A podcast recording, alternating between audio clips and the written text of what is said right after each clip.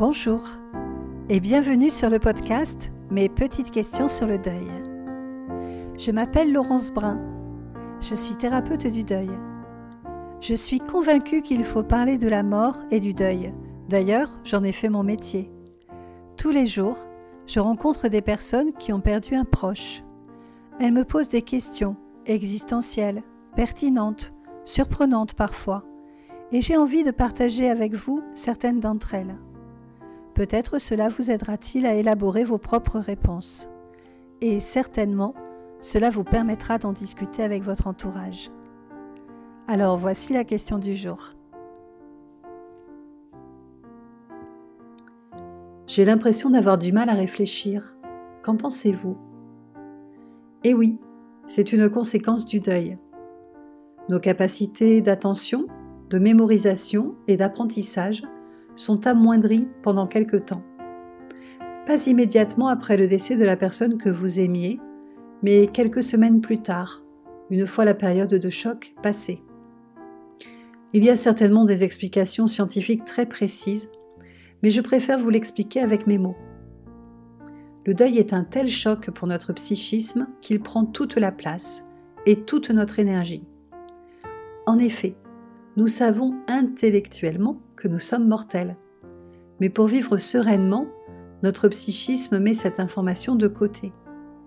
Et oui, nous faisons des projets, et donc nous nous imaginons vivants dans une heure, dans un mois, dans un an ou dans dix ans.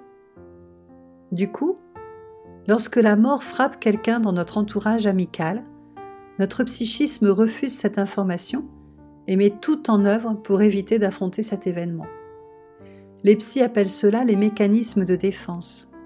Nous n'y pouvons rien, nous ne le faisons pas exprès et nous ne pouvons pas l'empêcher. Mais cela prend toute la place dans notre cerveau et réduit sensiblement toutes nos autres capacités cognitives. Cela va revenir, ne vous inquiétez pas. En attendant, acceptez-le, prenez votre temps.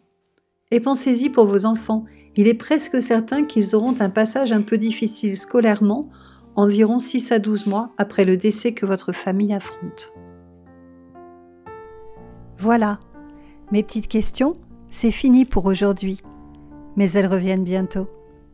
Je vous remercie pour votre écoute attentive. Je vous invite à réagir, à partager ce que vous pensez, vous, de cette question, bref, à commenter. Vous pouvez aussi poser vos petites questions à vous pour les prochains épisodes en commentaire sur les plateformes d'écoute. Si vous avez aimé ce podcast, illuminez-le de petites étoiles scintillantes si votre plateforme d'écoute le permet.